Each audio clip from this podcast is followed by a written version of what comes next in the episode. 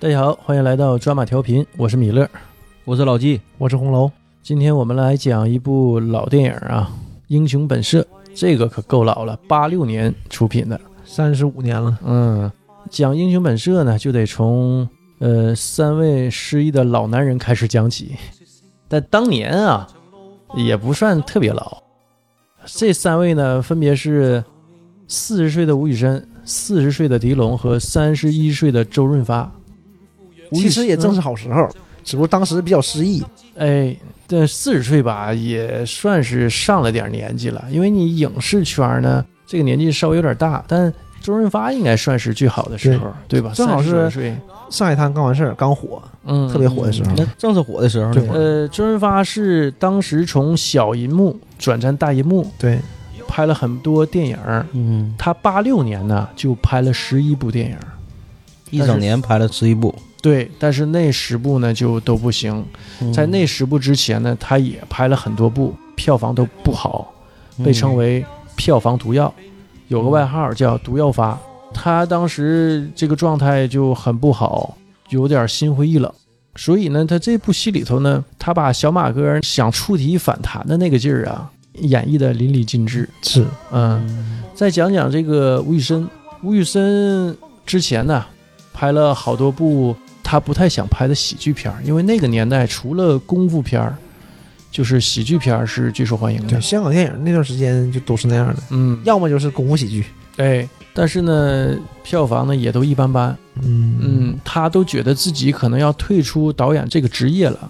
因为他呃一开始啊帮黄百鸣，当时啊呃香港影坛有两个最大的电影公司嘉禾和邵氏是，邵氏，嗯呃，吴宇森当时是给嘉禾打工，但是呢，帮黄百鸣的新艺城拍了几部电影儿。啊，那那个时候新一城刚建是吗？对，新艺城是黄百鸣、麦嘉和石天嗯他们仨成立的这么一个公司。石天就是《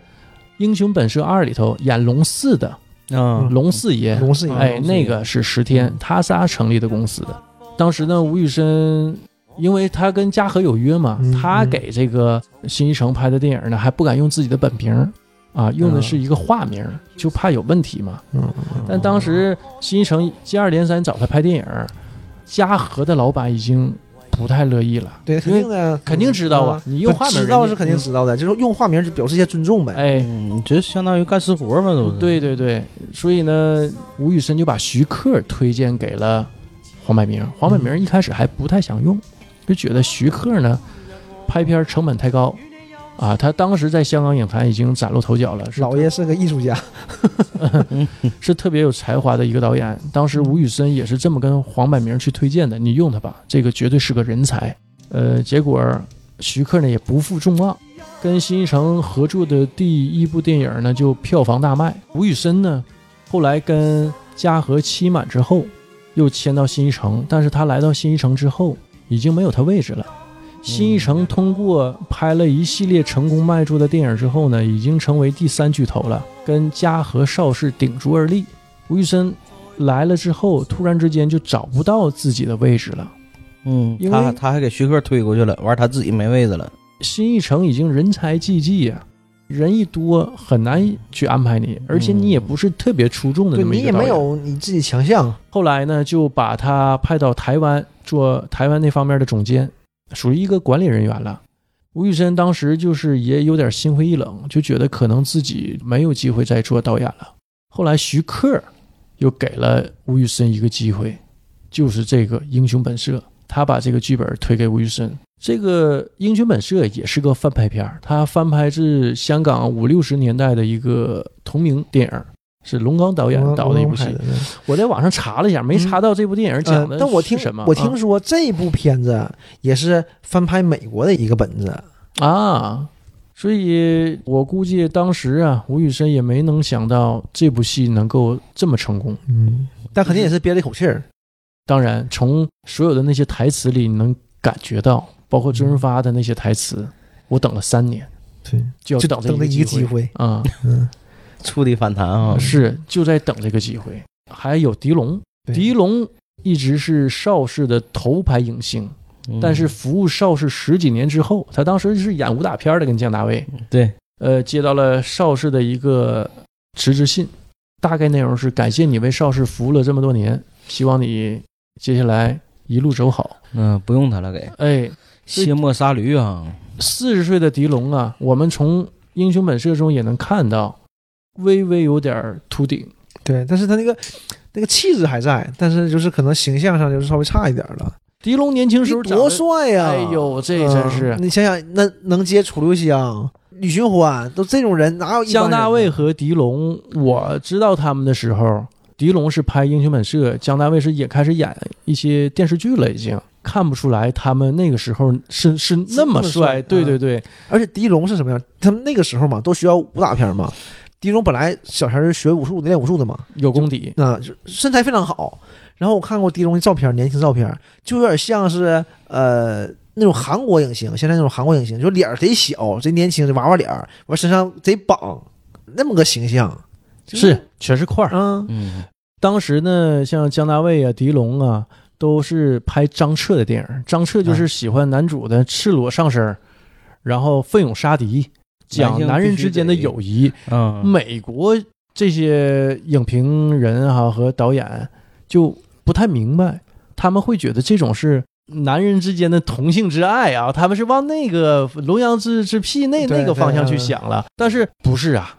就是纯这种男人之间的友谊。吴宇森也算是张彻的弟子之对一，嗯所以吴宇森也继承了张彻的这个风格。嗯，就是男性的那种英明神武那种形象，和男性之间的友谊，友谊，对嗯呃，张彻和吴宇森他们呃戏里头女主角基本上戏份都不太重，而且是大部分是花瓶的这就么一是个个花瓶位置角色，嗯起个调剂作用。这部戏里的这个女性朱哎宝义，嗯，嗯，她的戏份也不是特别多，啊但是但呢是，是个挺讨喜一个角色。而且嗯呃，咱不敢说出彩儿啊，嗯但是呢，能让人眼前一亮，因为是挺招人喜欢那么个长小得女生甜对啊，嗯也也挺逗，大大咧咧的，然后这个出来之后呢，也也为这种紧张的剧情啊添了一抹笑点。对对对她一刚出场的时候是有几个搞笑点在里边的，嗯。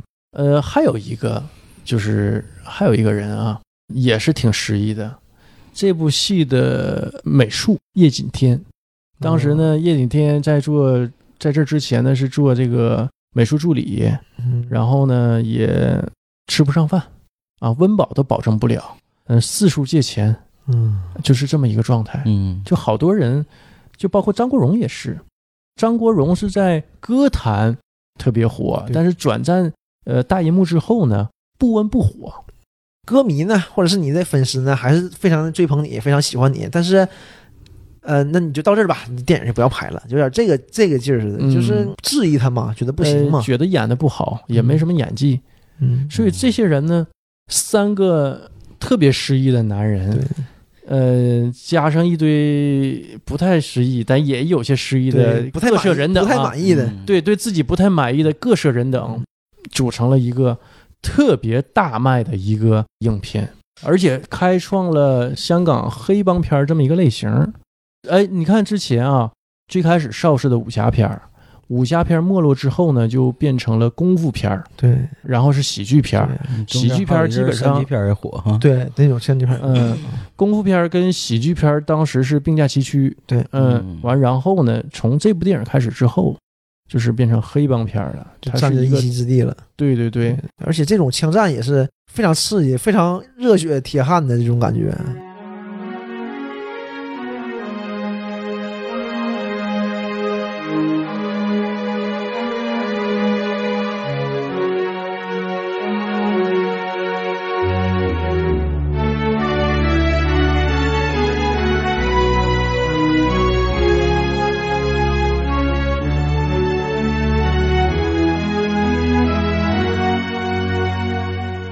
嗯，这三个失忆的演员，再加上一个失忆的团队啊，我一看这和咱们现在这个抓马电台的形式很像啊。过年这两天，我这搁家待着没事儿，我这深刻的这个体会 想了很多啊。嗯那天和米勒儿咱俩唠了很长时间，对于我们现在这个电台的这个情况，尤其我们三个主播的这个年龄，也是对年龄恰恰很像啊，三十来岁儿，嗯三十多岁不到四十，嗯，这个失业的失业，待失业的待失业，嗯啊，维斯温饱的维斯温饱，也算不上这个中年得意，应该还是挺困惑的这个时期，挺困惑，挺困惑什么还有比中年失业更困惑的？可不咋的。然后这三个人呢，又搞了这么一个抓马电台，嗯现在整的不温不火的， 温都算不上，你说温都觉得有点吹了，都嗯是？ 吧？嗯前两天我也跟这个其他电台几个主播在一起聊天儿， 嗯，也讨论过这个事儿。啊、这个我说我们为啥不火呢？你说也找李叔也唠 了，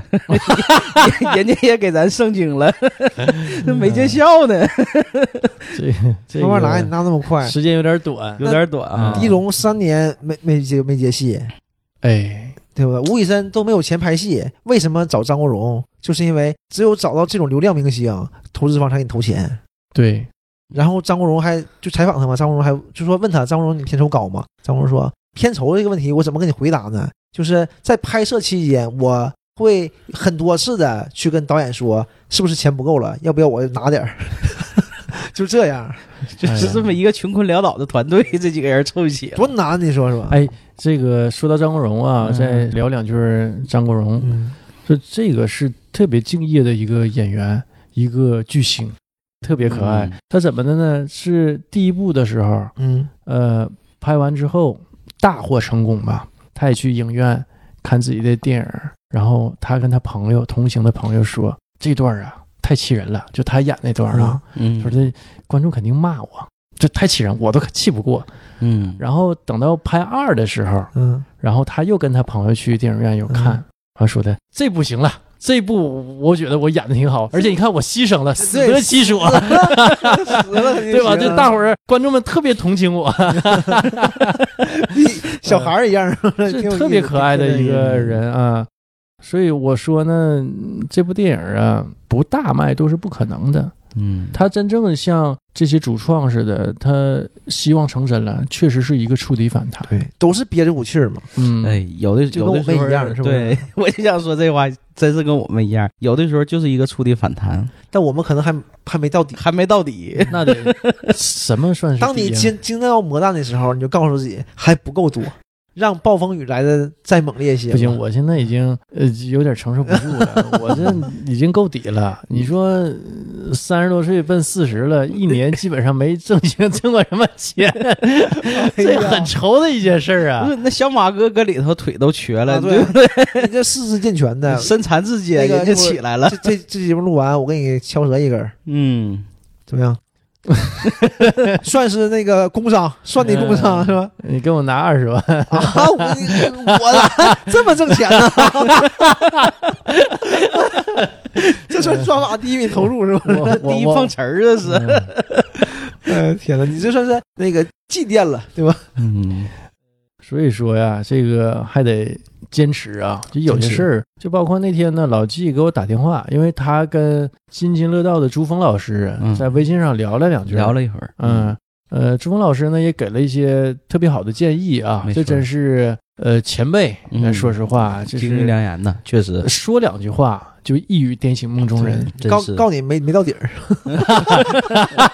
他他他不知道我们现在什么情况，没黑这么 差。对对对对，他就是说这个我们做这个播客啊，他说给了一个大概的一个方向。嗯嗯，嗯我就觉得简短的几句话呀，就是说到我们痛处了。是，嗯嗯，这真是不一样，所以还得多跟这些前辈们哈，这些呃老播客人们多交流。对，多跟前辈们沟通。对至少朱峰老师知道了有一档播客节目叫《抓马条 客》，这哎行行，对吧？大营小学的问题，我去 了，我以为是虚心求教 呢。结果是推广营销号，这是。带着传播的这个目的去接触的。嗯， 哎他妈，真有意思。完没事儿多给他发一发我们节 目。没准儿老，没准儿哪天这个朱峰老师就能在我们的这个节目下边评论留言 了。嗯， 呃，听众朋友们有喜欢的或者有什么想法的，可以给我们留言啊，也可以教育教育我们， 对，给我们人生指指路，指指路， 给我们指一条康庄大道是吧？嗯，让我们也能什么票房冠军是吧？等了三年 了，当年那个这个《英雄本色》就是香港票房冠军嘛。当年的冠军，对嗯当年的冠军啊，而且也是打破了当时的这个票房记录对。三千四百六十五万，哎呦，真是这真是挺夸张的。这确实是一部好电影儿，好电包影括周润发拍完这部戏之后，就跟剧中饰演大反派的李志雄就说：“说志雄，多么好的一部电影啊！我们不知道什么时候还能再拍一部这么好的电影儿。”就是他拍完了，嗯，就有预感，觉得这个电影会是一个好电影儿，但是我估计也是超出他预期了。嗯，他不会让他觉得是这么好的一个电你影，想啊，刚开始去的时候，周润发戏份不多，他是对边拍边给他加戏，边拍边给他加戏。因为主创们也觉得他演的确实好，对这个劲儿可能也好，或者演的也好，淋漓尽致，他心里也憋着一一口气正儿。经的。对，嗯嗯，它里边有很多经典的这个镜头，后来你就看很多就是网上我们平时看到的一些照片，发哥的照片都是都来是为源于啊这个电影最里，简单的，点美超那张，对吧那？个美超点雪茄，但这个吧，就是发哥在影片刚开始的时候有多么嚣张，有多么得意，在影片中期中后期、对中期开中始期有很和多后期了就有、嗯有多么落寂，多么对狼狈。嗯对给人擦车啊哈，捡钱，但是对他后他后来也说了，我为什么搁这儿？我不是要饭的，嗯，我为什么搁这儿？我三年了，我就为了等这个机会嘛，对吧？我并不是为了挣钱，对吧？我就是要要告诉别人，我失去的我都能拿回来，特别酷。这个话，我就觉得是发哥他作为演员本身说给自己的话。哎重合了，这个对人物重合了，对其实不光台是词也是内心的这个语言哈，，对演员和角色重叠了，嗯当时我没事儿复看的时候，就前两天看嘛，又重看一遍嘛。看到这儿的时候，我就关了，嗯我就赶紧把那个粤语原声找出来，我又看，我又找到这儿，我又看了一下，嗯啊，我就感觉，粤语更有气势嘛。对我就嗯怎么说呗，我感觉也都还好。我就想粤语肯定有不一样的地方，我就对又看了一下，就感觉就那种特别有共鸣，他那个嗯， 那那可能跟你产生共鸣了，就你看的时候，跟你现在这个状态你也 产生共鸣了 也契，合，就共鸣 了。不知道我们能不能找回来。但是你一样，你想啊就找回来也不容易，找回来付出的也很多的，嗯，对不对？嗯，发哥冷，如果需要让我用生命代价，那我可能就不找回来，我就尿裤子，我就拉倒了，我就。唯一一个我觉得啊，呃，就不是特别失意的人，男性啊，嗯是李子雄。嗯，呃，这个演员呢，早期他是一个公务员儿，业余时间呢拍一些广告，因为长得很帅。呃李子雄嗯这大个儿呃确实长得很带劲的。后来呢，通过这部电影儿也进入到影视圈儿，这对是这他是拍第的一部第一部呃第一部戏，大获成功。嗯，最佳新人奖叫最佳新演员奖，因为那是八七年的金像奖，第六届金像奖嘛。嗯他是从九一年不九四年开始，香港金像奖才把最佳新演员改名叫最佳新人的。啊，他那个他那个时候还是最佳新演员奖新，演员，嗯然后最佳男配。第二年的金马啊又是因为这个，又是最佳男配、哎最呦，佳新演员、最佳新人吧，好像是，反正就是这个这个意思。所以我就说，就点子他很正啊，运对气啊最好嗯嗯。然后狄龙是得了金像奖最佳男主没，他是金马最佳男主，啊，金马对金像金像给周润发了啊，双男主金对啊金像和金马他们都是以双男主的形式提上去的，啊，他俩就分别得了一个男主。对对，当时在狄龙得金马最佳男主的时候，呃，姜大卫，嗯因为他俩之前兄弟反目已经很多年了，姜大卫去给他道喜去了，嗯，呃，两人还深情拥抱，冰释前嫌，哎，就媒体还觉得很惊讶，哎呀，突然之间又好了。当时狄龙真是春风得意啊，是是因为失忆了很长时嗯很间，长时间了都不，然后都不兄行弟反了，目也很长时间，然后也一直好几年没有戏拍，特别颓的一个状态。嗯哎整个也不一样了。你你就说狄龙那种人啊，他那个位置的人，就人家再落寞也不是我们可以可以比的，但是那么成功，忽然间就落寂下来了，嗯你整个这种人肯定很在乎这些东西的啊，对吧嗯外界对他的影响也会非常大。就是你看这怎么就这样的？还有就是人呢，在经历过高光时刻之后啊，嗯会迷失的，就是这个落差太大对了。你平凡可以，就是到我想退休前我退休没问题，但是你还没想退休，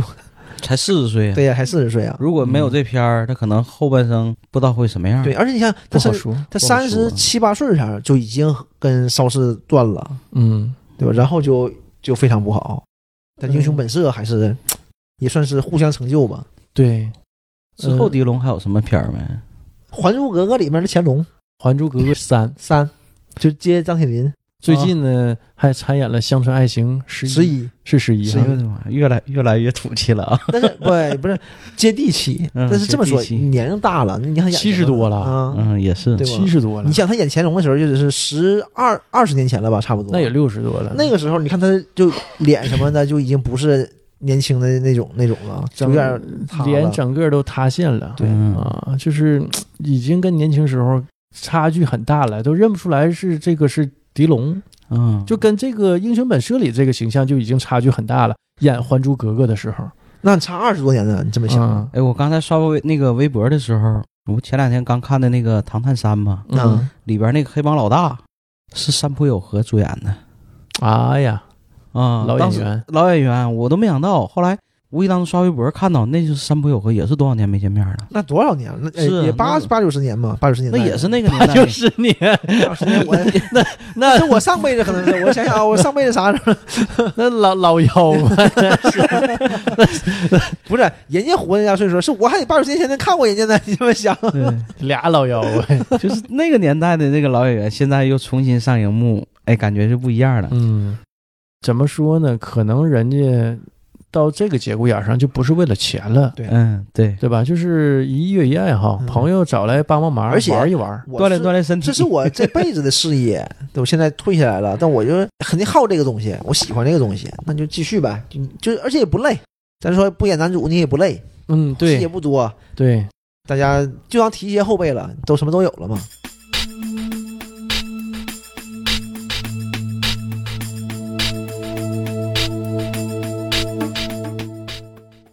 我刚才还特意找了一下女主的一些相关新闻和信息啊，嗯，我就对这个朱宝意啊这个演员很感兴趣，因为长得很漂亮长。得漂亮，啊他是不是以前拍那个三级片儿？是这样，他是现在不老说呃刘亦菲是神仙姐姐嘛，嗯，对，朱宝意是媒体上第一次用神仙姐姐形容一个女演员，她是第一代神仙姐姐，啊，第一代神仙姐姐，她是台湾人。嗯嗯啊，然后到香港发展去发展拍戏。呃，他是后来呀，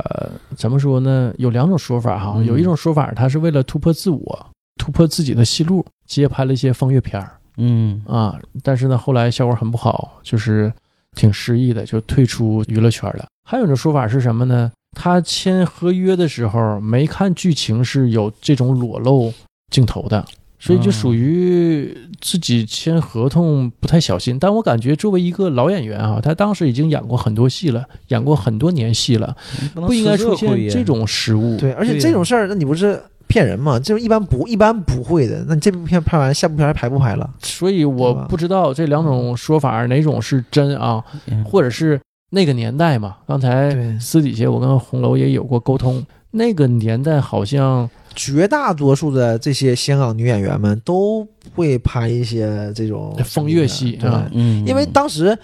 这个三级片儿本身也是一种片型，是可以在香港电影院上映的。啊，对呀，就那个年代太多了这些片儿啊嗯，对，而且真的成就了一代一批这些女演女星们，嗯，对不对？你像你能叫出来的好多 都都拍过，都拍过。嗯，对，苏欣、舒淇，李丽珍，对不对？嗯，李丽珍，咱说就是可能就是很知名嘛，但是可嗯能后面就是未来发展不太好。咱说那些好的都拍过呀，嗯，对吧邱淑贞，邱淑贞、朱茵、对，对不对都拍过，嗯只不过裸露的多少，对，不一样而已。嗯，程度不一一样，，但是都有过参与嘛。嗯对对，呃，也有可能是什么哈，被胁迫。但是呢，我刚才查了一些资料啊，没有说朱宝意被胁迫参与风月片的设置，没有这种说法。啊，这个啊胁迫，我觉得是什么？就是不会有，就是第三方硬势力来胁迫你的。都是当时为什么我说有被胁迫这种嗯可能性啊？因为当时黑社会，呃，有很多因为电影它挣热钱嘛，对来钱比较快嘛。有的如果赶上点子的话，确实片儿好，演的也好，那你投资，呃，比如说投资一百万，他可能几十倍的让你挣回来这个钱。对嗯是啊、或者上百倍的挣回这个钱，这都是有可能的。所以当时黑社会呢，也把手伸到这个娱乐圈儿，对因为不排除被诱惑胁迫嘛，对，但是嗯那很毕有很多都是竟这种。嗯对，像他们你和这种大公司签约，你是个小演员，特别是女演员，对吧？你小女演员，我我培养你，完了我我给你拍五部片儿，嗯拍，五部片儿呢，可能有两部是跟大大演员合作的，可能有两部是一般片儿，可能有一部就是这种风月的。嗯你看你干不干？可能看你几个嗯方向，你对但你我适合往哪方向走啊刚才？查了好多这个资料啊，都没看到就朱宝义有过这方面的一些讯息，对就是但被是我胁觉迫得之类的。像朱宝义，那他说他这个合同看漏了，我觉得这不现实。这个种我说觉法得啊这个太不现实了。这个可能自己的一个说辞。自己的我觉得这种说辞可能就是我想啊，可啊能咱自己瞎猜啊，可能就是我想的那种，就是说好了，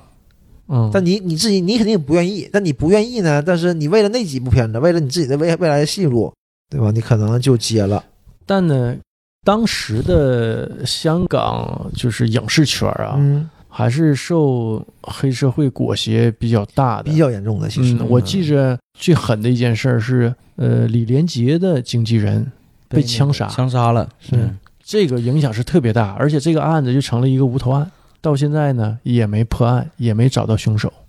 连嫌疑人也没有。对这种事儿是，嗯，所以说那李连杰在当时已经非常大的一个咖位了，也会受这种黑社会的胁迫。那你像一些小演员，对吧？不敢想嗯都、对会受到什么样的我记威得胁？有一个采访，就是李连杰采访就说啊的是说，就有那些就是黑恶势力的跟他谈，嗯就说你看你也很有发展嘛，对不？我们也朋友，因为人家也不是白让你干的，对不对？就是我会，但我可能提的一些要求你满满足不了，因为外行嘛，对，我想我想挣钱，你哎，你对，你所说这以不行，就是呃，黑社会参与进来哈，有嗯很多不好的一个点是什么？就是他不专业。对他外行，嗯外行领导内行。对，嗯然后呃，嗯，到李连杰，你得就是认清事实，乖一点儿，就你不要像他似的，就说指的说那个他就是成龙，就是因为李连杰去到香港本来就是接成龙那班嘛，相当于接成龙的这种功夫片嘛，嗯因为成龙已经去好莱坞了，啊，有这么个空缺儿，对，就跟当时呢成龙接李小龙班儿似嗯的，，有点这个意思，就李小龙去世了，对，然后呢就需要有这么一个功夫巨星对出来对啊，有去华裔的这种功夫扛形象顶这个这扛大个旗对扛大旗对嗯，呃，但当时这个能也能看出来啊，从侧面反映出来这个太乱了，是真的。当时回归之前，香港是特别乱的，嗯，朱宝义拍完这个风一片儿之后啊，呃，因为风评不佳啊，也挺让就是这些影迷诟病的。啊对因为可能确实这就个掉。粉儿了，按照今天这个标准来说，就是掉粉了。对，，可能就是市场不太好了，嗯，在九十年代中期吧，就基本上就退出影坛了，息影了，嗯，嫁人了呗，可能也是，呃，嫁人了。他后来呀、就搬到内地了，过了几年就离婚了。嗯，呃一直好像是单身状态，有一个女儿。她最近这些年呢是住在上海。一几年的时候，吴奇隆嗯和刘诗诗结婚的时结婚候，了对她现身了，因为她是吴奇隆他干妈。当时记者还采访她一下，她也讲了一下近况嘛，就是常住是上海，她在台湾那边基本上也没有什么亲人熟人了啊这关系都是都是挺密切的呀。嗯啊，啊。教母啊，舅母再讲讲这个发哥啊，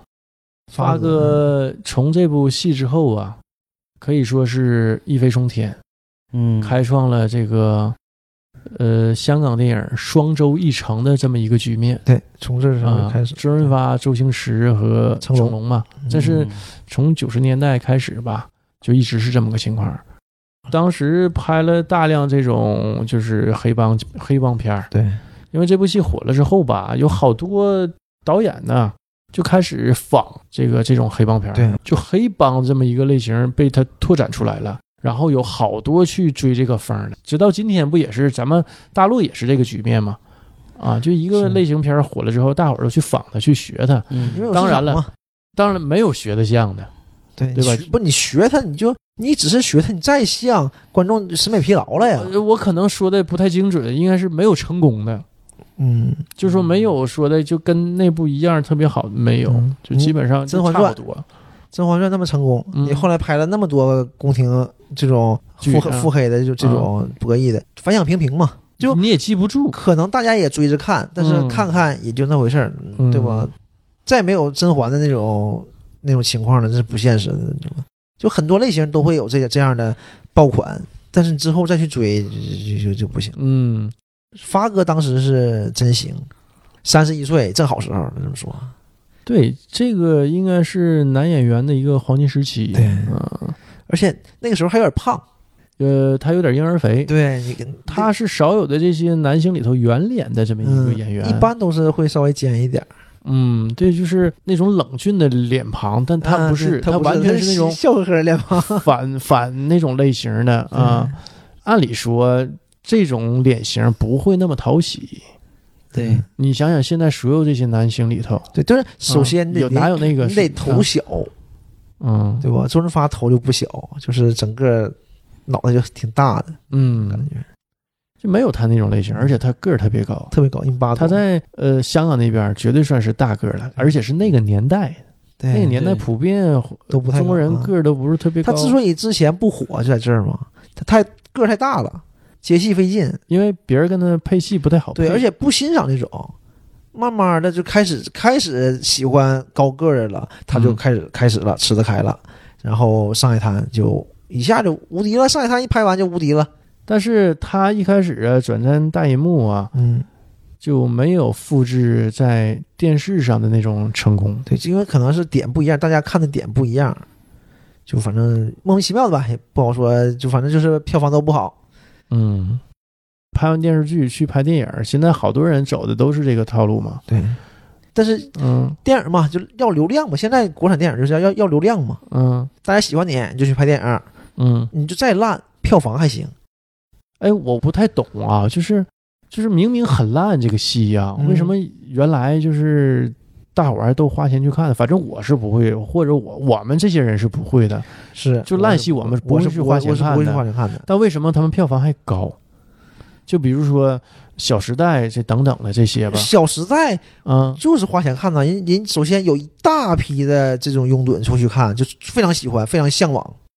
就这些虚假的嗯，这这些东西，对对，就是呃嗯就是非常喜欢，他这里头是不是还是拿捏住了一部分观众的这个心理？这个是肯定的。嗯对他他就是本身有些人就因为吃这个东西，啊你每个每部电影都是这样嘛？你嗯拍、你卖座那种商业片儿都是让观众喜欢嘛？嗯，但是但是那是主流，或者是我们可能不主流了。但是你这个价值观什么的要正确吧，对吧？他没有提供一个。那首先啊，我这么说就是电影嘛，我觉得一般情况下都是给成人看的，对吧？都是成人向的，它不起到说教化的作用，嗯，对吧对，它不是教化人的东西，我可以这么理解吧？对吧？它可能会有劝人向善的成分在里头，对但它不是说教育人的这么一个中心功功能。我觉得所有的娱乐都是这样的，就最多了就是能导人向善，就已经对很不错了。对，但它我不会说我起到一个教育教你做意义人那就过了，对吧？嗯你你们说这种吧，是一个相对来说理性的观众，他的这一个心态，嗯就是我看着一个电视也好，或者是一个文艺作品也好，我只是图一种放松啊、休闲呐、或者是对我看一个乐呵，我不指望从他身上去听出点什么东西，或者是我学到什么东西，因为他不是课堂，学到东西最好，不是工具书啊，最好。对，学对吧东西最好，但是学不到是常态。是要嗯抱这个心态的。对，但是恰恰很多人他不是这样的。我举个例子，就是说这个影片里小马哥的那个形象，咱说经典的叼着牙签儿呃或者叼着火牙柴，火柴柴火柴，呃，火火柴，对，火柴。嗯后呃后期那会儿，就是你会在社会上看到很多人也会叼着火柴呀、牙签儿啊，或对者叼烟，模仿着那个，他会模仿这些东西。我为什么一开始说哈？我说嗯大部分电影应该是面向成人的，因为这个电影肯定不是给小孩看的。对没错，嗯，那个场面，小孩是里边会那个去模仿的。但是对呀你想，模仿的都不是不会是大人，谁三十多了，啪叼个叼个火柴，是哎，没错，是不是同龄人不会那样，不 是？对不？同龄人不会那样。嗯，而且你看那个，都不是三十多岁，你就说不是呃二十多岁、二十出头的嗯都很难去模仿。你看那个《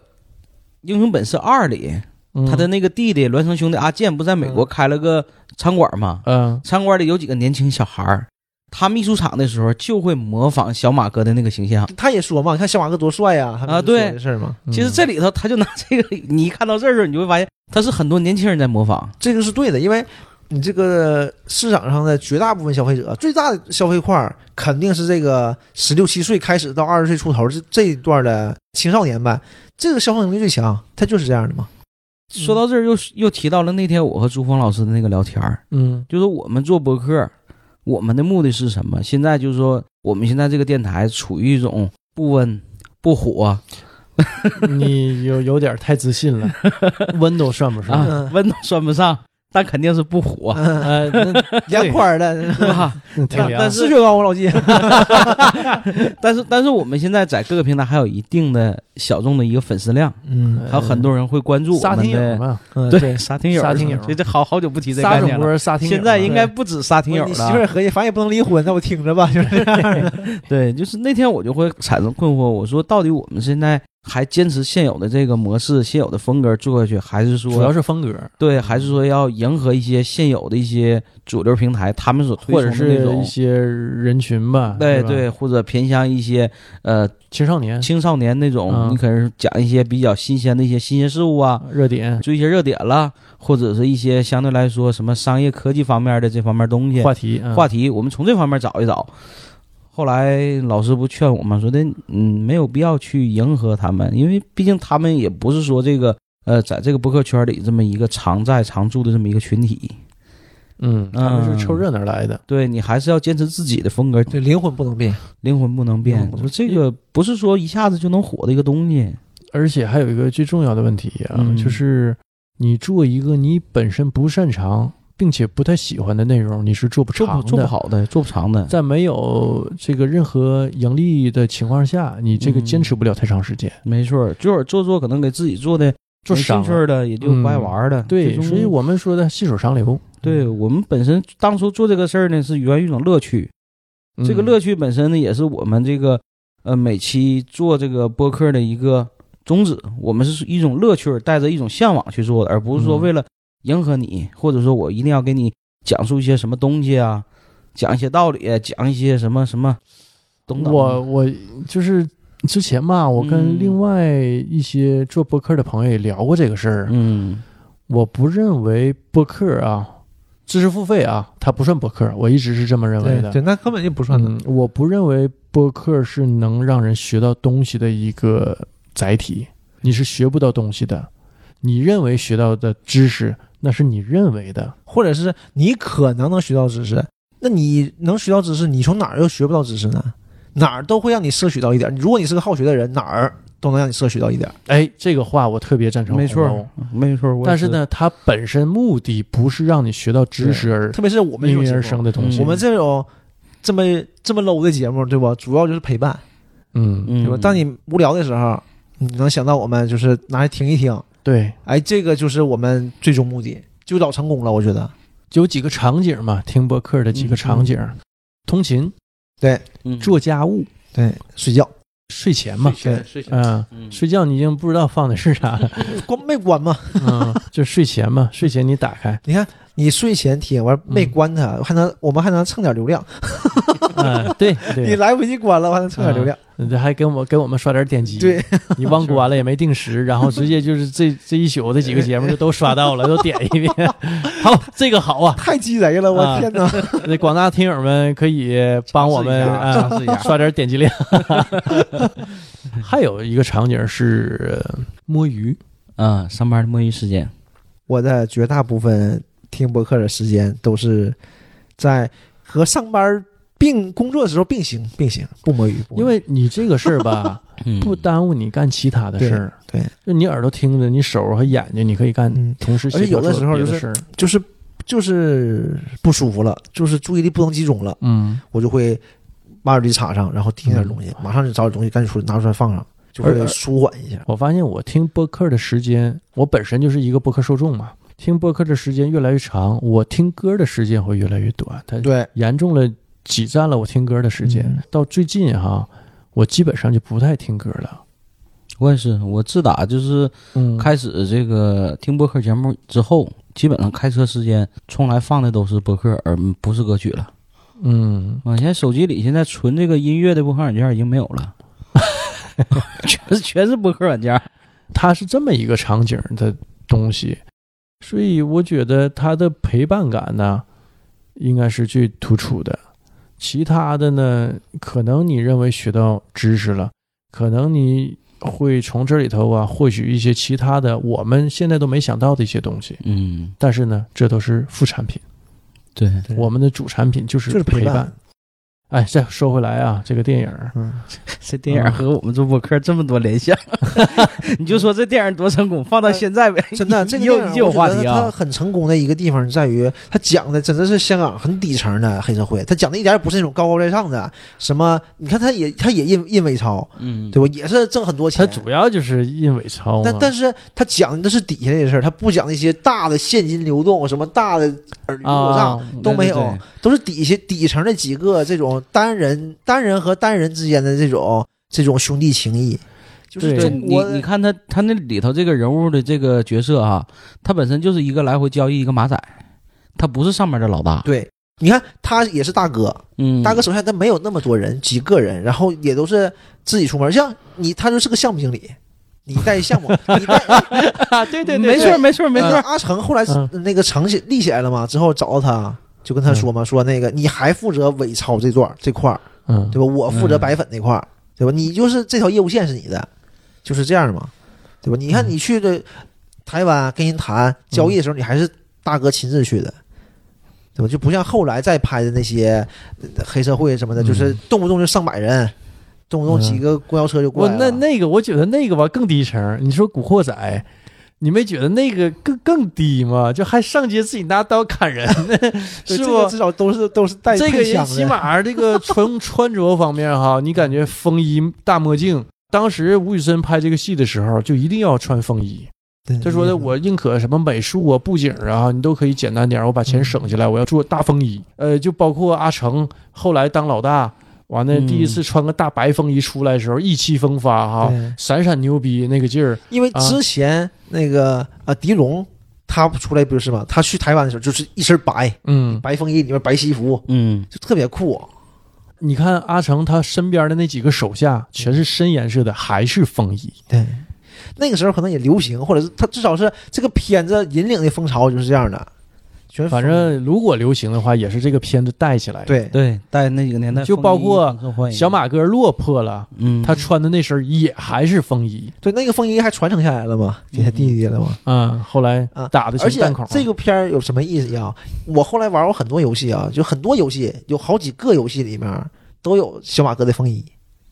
就小马哥的风衣这件这啊件道道具具，道具就叫这名儿，啊，这个是增加你躲避率的，哎呦我有意思不？哎，挺挺有意思，对吧？小马哥的风衣完你就能躲，哎，打不死， 哎，这个设计挺好就挺挺逗的一个事儿。嗯特别是这个片子，特别小马，小马这个角色特别特别深入人心。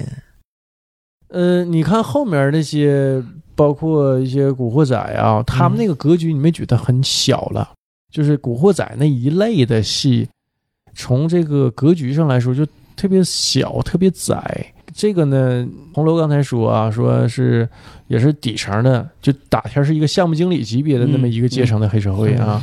不是说的就特别大哥啊，对，就是然后你看是不到那些。啊、但是呢，跟《古惑仔》那一类的比呢，那就属于公头了，那是。对我我看啊，就是一开始这个周润发和狄龙去公司，嗯，你看人那公司也是白领写字间儿，对啊，进啊那个什么什么财务公司？对是吧财务公司嘛，当时都叫财务公司，放高利贷的啥的不都啊是财务对，公都司都叫财务公司，对，完后来你再看其他的这个呃，就是《古惑仔》那一类的，我老是嗯拿这两个片儿比啊，嗯一说古惑仔，我想起来那个叫什么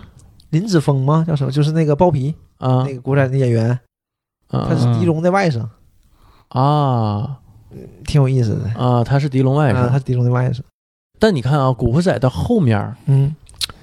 陈浩南嗯，做一方面老大的时候，嗯，包括这个万梓良要把这个位置要传给陈浩南的时候，嗯那个时候你看觉得就牛逼起来了。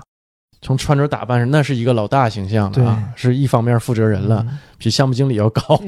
啊，也也中间了当然比那个原来包工头高的更多了啊。嗯人一瞅着也西装革履的，对吧？那在之前有点儿太 low 了啊，就所以我特别不喜欢《古惑仔》那一部戏，因为我是看周润发、狄龙这个大风衣啊，完了对风度翩翩的，对打枪出来的，你完你你是能换成西瓜刀，穿个背心裤衩子， 你你是看蒋先生那脚长大的，对对突然间对一样的我往就下看不上。 对我因为什么呢？这个戏是八六年的，我家是九零年左右就已经有录像机了，就放嗯录像的，看录像带嘛。我家就有一盘带是这个《英雄本色》，嗯我这个电影儿，我不夸张的说，我能看了不下一百遍左右，直到看到后来这个带已经完全花 了。对，然后看还不了了电视上还播是吧？对，嗯然后平常你像前一阵儿没讲这部电影之前，嗯我就吃饭的时候晚上就放了一下这个电影，就看了一下。然后我就想起来，哎，咱们讲这个电影啊，我觉得挺好的。我前段前两天嗯嘛，这不又看嘛，又看，我就和我媳妇儿一起看嘛。但她说看什么呢？今天看点啥呀？她说看个 low 片儿啊。她这边说着就打开了《斗罗大陆》，我说怎么的？这这这这就这样吗？这不行啊！我说那咱就那我找个别的片儿，老片儿行不行？是啥呀？我说《英雄本色》呗。她我合计她肯定看过，嗯，就他但没是看过吗他？肯定看过，我和也能看呗，这不也嗯总比这强啊？哎，行啊行啊，他说我看老了变了，他非常喜欢周润发，呃，我原来也是特别喜欢周润发。嗯呃，这个电影呢，不夸张的说，我我刚才还老说嘛，我说电影啊没有教化人的作用吧，嗯但有时候也会起到一些引导人向善的作用啊。我就觉得这个电影呢，某种程度上它塑造了我一部分性格，因为我看的时候年龄很小，对，这个是有影那响你的。还是被这个文文文化作品给影响了。因为我年龄小，所以我说的大部分电影啊是面向成人的，它不适合面向孩子，孩子是会受它影响的。呃，这这个戏呢，我为什么说我性格塑造呢受它影响啊？就是我对朋友的定义是这种定义，真是为朋友两肋插刀，因为我做过类似很多次这种事儿，包括也使自己差点遭了牢狱之灾啊。是嗯是，嗯，我我就觉得这个确实对我影响很大。嗯，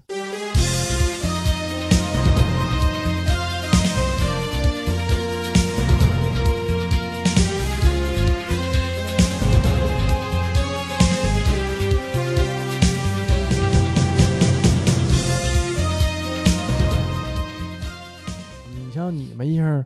深的，就是情节是什么？无外乎是小马哥双枪在风林阁搂这个舞女长枪，嗯嗯后来又嗯给他兄弟报仇，给狄龙报仇，呃，都是这些吧。当然啊，这个对我印象也很深，但是我印象最深的是什么？狄龙被抓之后，小马在天桥顶上拿个报纸，看着狄龙被抓然了，后掉了，报纸掉了。嗯我对这个印象是，然后他去找台湾那个老大，问问到底是怎么回事儿。是，啊，我是对这个镜头、这个情节印象特别深。还有是什么呢？小马劫着钱之后，然后想跟狄龙一起走，狄龙不跟他走，告诉小马你先开船走吧，带着钱。小马开船就走了。狄龙呢这面呢，自己呢对着一堆敌人啊，就有点招架不住了。小马呢把船停下来了，想了很长时间，对他没有马上回来，对，开船又回来了。掉头回来了。嗯，嗯，就这个很真实的，他没有马上回来是哎很对真实的，嗯我就对这两个情节是整部戏里头印象最深的两个情节。这个就是我之前刚才说的是吗？就是我生命我是可以付出生命的，嗯这里面已经有很强的个人英雄主义了啊，因为他嗯首先他这个个人英雄主义已经和之前我们看的武侠片什么的已经不太一样了。对，因为他大侠们都是受伤的不行，都是都是濒死的，然后最后小马也死了。但是以前的武侠片，大侠是不会死的，都是白玉如雪，对不？嗯来去如飞的，都是这样的。这部片子就是，就是你就能感觉到英雄是怕的。小马也也想这个问题了，就是我要不要回去或者怎么样的？问题在哪儿呢？就是我回去，我命不要了，我嗯，救大哥，这个没问题。但问题是我回去其实是无济于事的，很有可能是这样。百分之九十是无济于事的，但是我还是回去了，我就陪你一起死嘛，对吧？就是就是这么简单，我就回去陪你一起死去了，对吧？当然，结果像我说，也有一部分个人英雄主义，就是结果狄龙没死，就是差在这儿嘛。但小马死了，小马死的多突兀，就感觉一下子已经温情了。对吧？嗯这个你看看你哥，这是你哥，他为你付出这么多，有什么不能原谅他？你怎么这么他能勇敢的改变，你为什么不能勇敢接受嘛？正说完，说到是兄弟，刚说到是兄弟，咣一枪爆头了，一下子就戛然而止。冲冲击力是挺大的，就感觉这整个这部片子里，这个讲的是什么哈？嗯，讲的是英雄迟暮，对，而且这两个英雄，就是这两个弟弟吧，就相当于、嗯一个是亲弟弟，一个一个不是是没弟弟，胜是弟弟。对，一个没有血缘，但是就是就是弟弟嘛，那个一把屎一把尿，这个这个也尿了，不说吗？十二年前也尿了啊，对不对完了还喝人家尿，啊，对，这也是替替呃周润发喝尿嘛，啊，这都是。啊所以说，这种关系都是差不多的，因为有时候嗯很多时候，他这边切换镜头，这边打的是张国荣，这边嗯切过来就是周润发，对，狄龙就在那儿，就是就是这么一个镜头啊、嗯吴宇森好多片儿里头就把这种男人之间的这种情谊刻对，画这得种很深男人之间浪漫，真是女性这样呢一语带过，就是个调剂嘛，有嗯有一个对吧？好看，哎，一抹亮色，对，要不太铁血了也也太紧张，可能嗯，就嗯万花丛中一抹绿嘛，对对嗯，就是这么一个作用。这个电影还没有完全形成吴宇森他自己的暴力美学那种风格，没但是有完全形成，但是是一个开篇，对而且开篇很成功，他就知道这条路可行以得通。嗯，然后往下试了一下，踩第二脚就是，呃，英雄本色二，嗯英雄本色二也大获成功。其实英雄本色二没什么剧情的，就是一的呃续个貂，狗不狗尾咱不好说啊，就是续了个貂， 情节安排，你就感觉那个人物硬加，很硬对很硬的加的都很硬，嗯，就是因而为且这个票房大场面。卖嘛，嗯对呀、就因为第一部成功了，第二部有点像接着蹭这个热度，接着借借这个卖点，重新第二部又弄卖的也不了一下错，啊对吧？第二部也嗯卖了几千万、借着第一部对呀的风头 i p 嘛，嗯就算是第一部 IP，当年呗，可能不算不太算这个事儿，但是现在不就是这个意思吗？这个第二部就确实嗯但嗯是乏善可陈啊。吴宇森在这个路子他就坚定了，嗯可以，我就走我这暴力美学，没有没有错，比如说这个无时无刻的慢镜头，对。打不完的子弹，嗯，后来再往后就双枪白鸽，对吧？这部已已经有双枪了，，对，有双枪还没有白鸽嘛？没有白鸽啊，有对教堂了，啊，喋血双雄开始就白鸽了，嗯，对吧？白鸽双枪白鸽教堂，然后就变脸儿了，哎，到变脸儿，变脸儿当年全球票房冠军，变脸儿我也看了很多遍，我看很多遍，我非常喜欢这个吧，我发现啊，吴宇森导演是特别有自己风格的一位导演。嗯，那个戏，我看一些报道说，最开始它是一部科幻戏，变脸儿本身就是呃爆批出品都是科幻 片儿。演出来也是科幻片儿，打出来也是科幻片儿 哦，但是但但是吴宇森导 演硬生生的给它掰成了这种香港枪战片热血，还很热血 儿，哟。啊对对，哎很这种热血的枪战片儿，对，这个 真是就是吴大师，真是嗯，就吴太有个人风格了吴宇。森的烙印，这是啊、把他个人的这种风格淋漓尽致的全放在里头了。呃，刚才红楼说的双枪、打不完的子弹、白鸽、嗯教堂，教堂，对，嗯统统都用到了。搬到好莱坞又来一遍。对，而且那吃啊，全球都吃啊，嗯全球票房冠军，还有这种枪战中的慢镜头，嗯，嗯，有很多地方致敬这个嘛。那是哪个片儿？我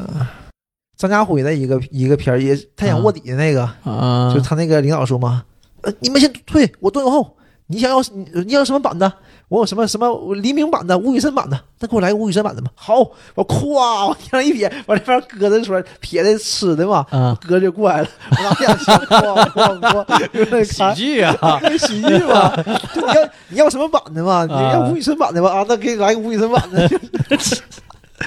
就变成那种代名词了。这个嗯，这就是那那片儿叫什么名儿我忘了，张家辉的啊？特别 有， 嗯搞笑呢，这是。这个应该挺有意思，回去一会儿我找一找。嗯， 导演风格给热搞了一下。嗯真是就这部片子就是算是奠定他这个暴力美学，也是这代人的一个回一个定格。周润发啊当时三十多岁儿，张国荣可能二十多吧，对，多年轻！当时张国荣一出现的时候，镜头一出现的时候，刚毕业嘛，一看就是呃刚上大学，或者是可能大学刚毕业，就是报警校。那所以跟那个就是他那个年纪啊，嗯，跟戏里这个人物啊很对贴近的对啊对对，而且太帅了，就是非常漂亮。加上这个造型，哎呦，太漂亮了！我一他一出来，我就哎呦我去，这是但这个角色很不讨喜，嗯一里面太不讨喜了包括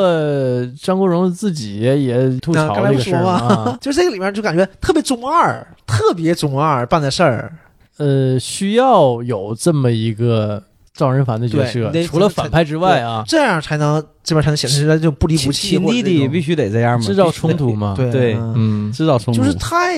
太二了。那你爸爸是死了，但是你不能怨你哥是可以，但是你不能就是这么的无时无刻的怨，就就是啊嗯因为他有几个细节是怎么刻画？第一是父亲死了嘛，嗯嗯嗯，这个对他打击影响是特别大。第二是什么呢？害得他升不了职。啊，不仅升不了职，主要你是贼，他是就是冲你正义嘛，这不是之前不说吗？孩子从小就喜欢当警察，从小就伸张正义嘛。他爸不说嘛，嗯你不能真的和弟弟演这个官匪斗啊。嗯，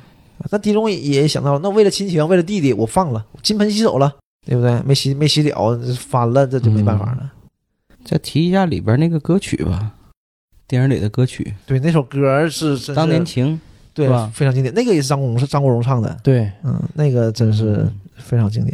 呃，还有一首歌啊，实际上比《当年情》我更想提，就是《明天会更好嗯，对，那个、嗯这是这首歌开始的吗？还是》。啊《明天会更好》是我为什么说觉得这个歌啊，我倒不是说觉得这个歌比《当年情》更好，嗯是这个歌完全融入到剧情当中去，它对成为一个道具了，对，特别成为一个背景。就 BGM 嘛，嗯，当时狄龙去跟朱宝意演的那个女主啊，去谈事情嘛，嗯在学校里头，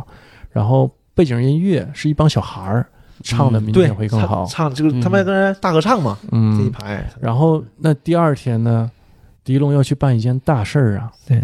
要去抢当天晚那个上，当天晚上，啊，对，当天晚上要去抢那个模板，嗯，所以就感觉这个歌啊跟这个情节啊相得益彰，衬托的特别好。就是起到一个引子的作用，就嗯马上就就到高潮了，哎，而且的这个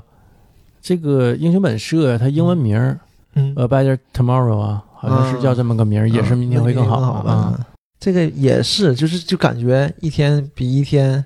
有个盼头吧，明天明天会更好，其实就是个盼头，就是个希望但嘛。实际上不是啊，小马死了，嗯，对吧当然，你到结尾的时候，当然是明天没有什么明天更好了，但是而且我觉得小马死啊，对人这个冲击挺大的。挺大的，我就说嘛，嗯就特别大，特别突然而且死的，你不是死的就撞过啪啊啊啊没有啪，对吧？嗯啪完事儿死了完事儿才补的，叭叭叭叭叭补在后面，对不对？背后开枪，他妈不讲究。这才能突出坏人的坏嘛，是吧？对，你看这个坏人也是，啊你这阿成，其实你要是各为其主也无所谓的，但是就为了把他定义为坏人，才让他加了那句旁白嘛，就说当年我能出卖他，我现在也能出卖你， 嗯，就是这么一个事儿嘛，对吧就就才做定了是他出卖的狄龙，但是你看当时都不知道嘛，呃，狄龙被警察抓着了吗？警察来了，让你跑，我看我做老大的就是有担当的，你走我扛着，都是这样的嘛，不是他出来自首了嘛，让他跑让他走了嘛。那这是大哥呀。对，这才是大哥呀！一整就整那种，你像二里面那个高英培那种，嗯那就换换个衣服就就跑了，跟曹操似的，这啥玩意儿啊？找了个替身啊。啊，这就不行了。江湖越来越没有道义了。是，就是老大得有担当，是吧？哎，你看啊，上来哈、就说人心不古嘛。你记嗯着那个狄龙被抓的时候，小马哥去找台湾那方面的老大，对，就说这事儿嘛、啊，说现在年轻人呢越来越不讲道义了，对，已经不像我们我们当年了，嗯，就是这样。就一直到现在都不讲道义， 黑帮片讲的全是这种。黑是黑嘛，就不光黑帮片儿，就是现在就是就是这样的，很多东西都没有不像原来那么有规矩了，就是这个轻轻敲醒沉睡的心灵，慢慢张开你的眼睛，看看忙碌的世界是否依然孤独地转个不停。春风不解风情，吹动少年的心，让昨日脸上的泪痕随季风干了。抬头寻找天空的翅膀，候鸟出现它的影